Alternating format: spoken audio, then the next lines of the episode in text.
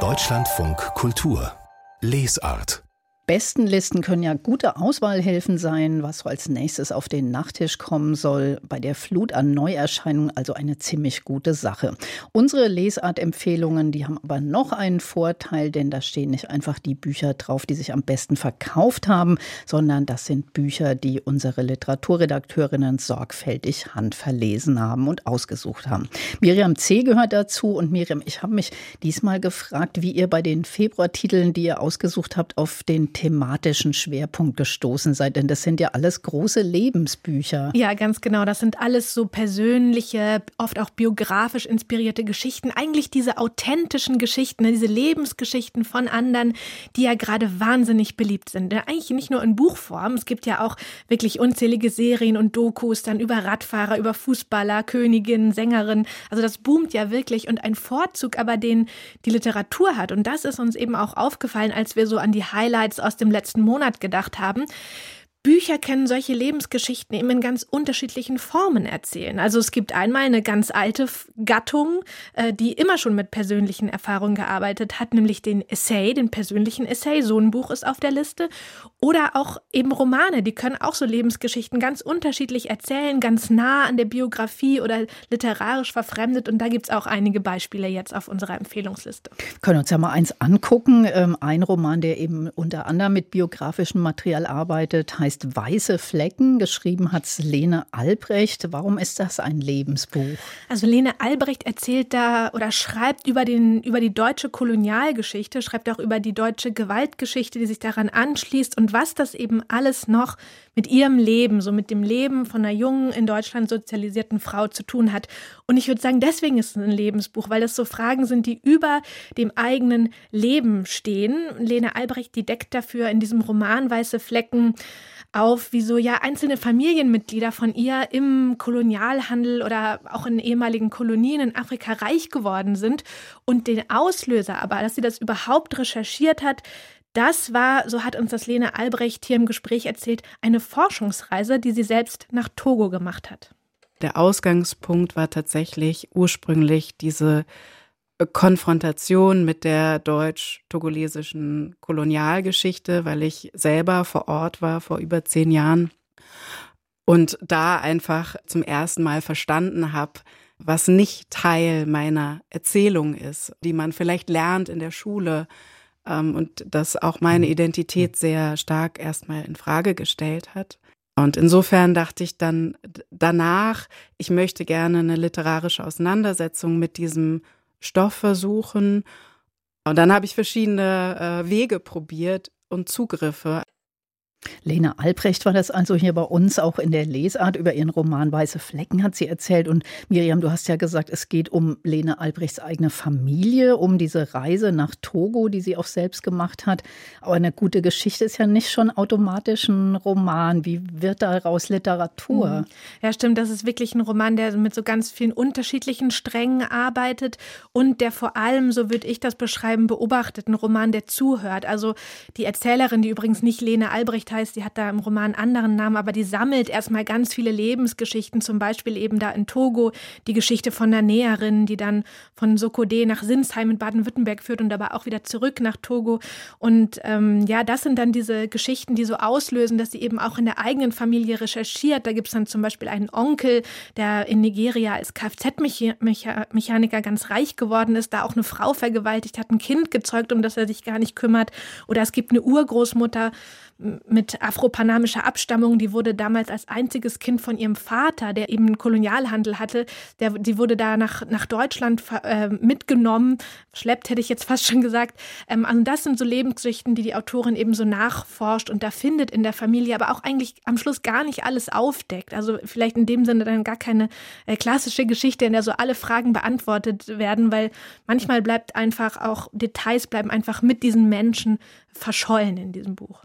Aber in so einem ähnliches thematisches Gebiet geht ja noch ein anderes Buch auf eurer Empfehlungsliste und das ist von dem niederländischen Autor Raoul de Jong, denn der hat in seinem Roman Jaguarmann sich auch mit der Kolonialgeschichte auseinandergesetzt. Ja, genau. Und ich dachte auch, vielleicht sind, ist, ist es gerade diese Kolonialgeschichte, wofür wir immer noch so Gesichter oder Figuren brauchen, um, um uns das irgendwie erzählen zu lassen, um das uns unmittelbarer und, und näher zu bringen. Und Raoul de Jong, der schreibt tatsächlich einen ganz anderen Roman als Lena Albrecht. Der Autor, der sucht nämlich in dem Roman nach seinen surinamischen Vorfahren. Also der Autor ist selbst in den Niederlanden bei seiner Mutter aufgewachsen, aber er lernt dann also mit 28 Jahren seinen Vater kennen und reist dann nach Suriname, also in diese ehemalige niederländische Kolonie und findet dann dort also seine Vorfahren, die so Jaguar-Kräfte haben. Also deswegen dieser Titel und Jaguar, Mann, das ist wirklich ein Roman, der ja gar nicht so diskursiv oder abwägend arbeitet, jetzt wie Lene Albrecht, sondern da wirklich so eine große, fantastische Lebensgeschichte aus dieser Familienbiografie spinnt.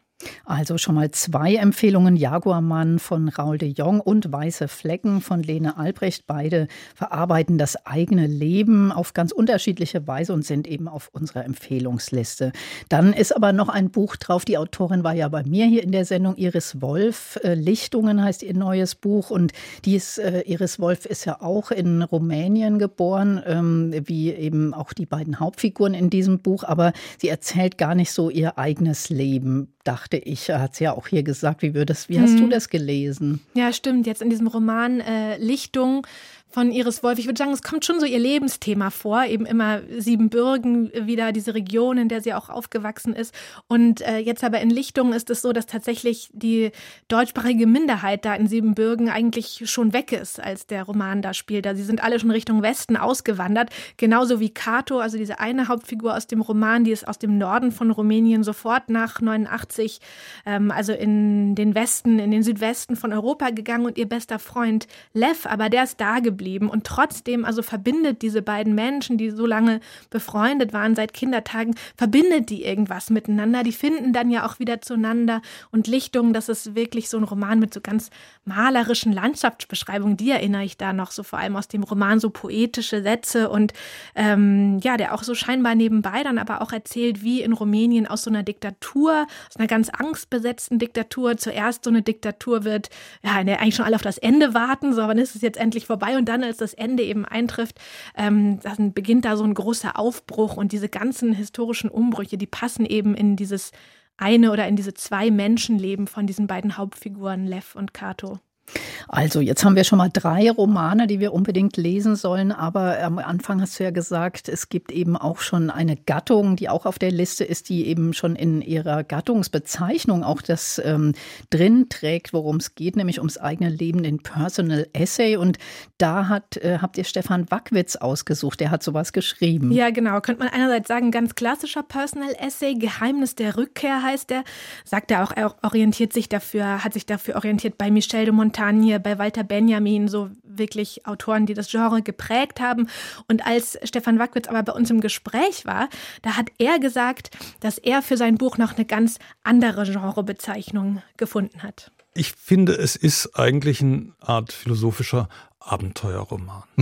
Denn sie werden konfrontiert mit völlig unterschiedlichen Ways of World Making und eigentlich das macht sie zu einem natürlichen Liberalen. Und das Abenteuer ist, besteht eigentlich darin, einerseits die eigenen Prägungen festzuhalten und andererseits zu kapieren, wie unterschiedlich die Prägungen anderer Menschen in anderen Ländern sind.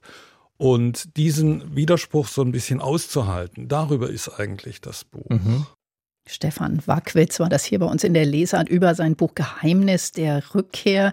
Und was ist das jetzt genau für ein Buch? Wie muss man sich das mhm. vorstellen? Das, was er gerade gesagt hat, klingt ja so ein bisschen theoretisch. Ja, absolut. Das klang jetzt wirklich äh, etwas ähm, abstrakt, aber Wackwitz beschreibt hier wirklich in diesem Buch die 25, 26 Jahre, die er unter anderem fürs Goethe-Institut im Ausland verbracht hatte, also in London, Tokio, Krakau, New York oder in Minsk. Minsk. Und ähm, ja, da geht er eben immer von konkreten Begegnungen aus. Oder ähm, zum Beispiel immer die ersten Spaziergänge, die an so einen neuen Arbeitsplatz macht, auch viele Menschen, die er da trifft. Und das Besondere ist eben, dass er wirklich jetzt nicht nur so ein Tagebuch, Arbeitstagebuch schreibt, sondern auch so eine persönliche Geistes- oder Entwicklungsgeschichte. Also beschreibt wirklich, wie er dann in den 90ern aus einem unglaublich liberalen Westdeutschland, aus Frankfurt aufbricht. Ähm, ja, das ist eigentlich so liberal, fast schon bis zur Kontingenz. Also ehemalige Sozialisten führen da gerade unter Gerhard Schröder die Agenda 2010 durch. Also äh, alles verwässert sich eigentlich da fast schon ideologisch.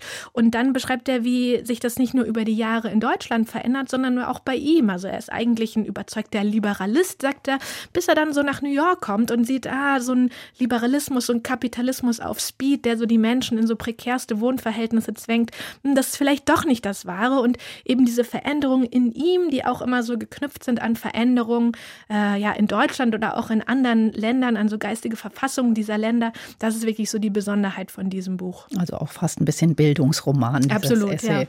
Miriam C. hat uns die Lesart-Empfehlungen für Februar vorgestellt. Vielen Dank dafür. Und die ganze Liste, die finden Sie auch auf unserer Homepage unter www.deutschlandfunkkultur.de.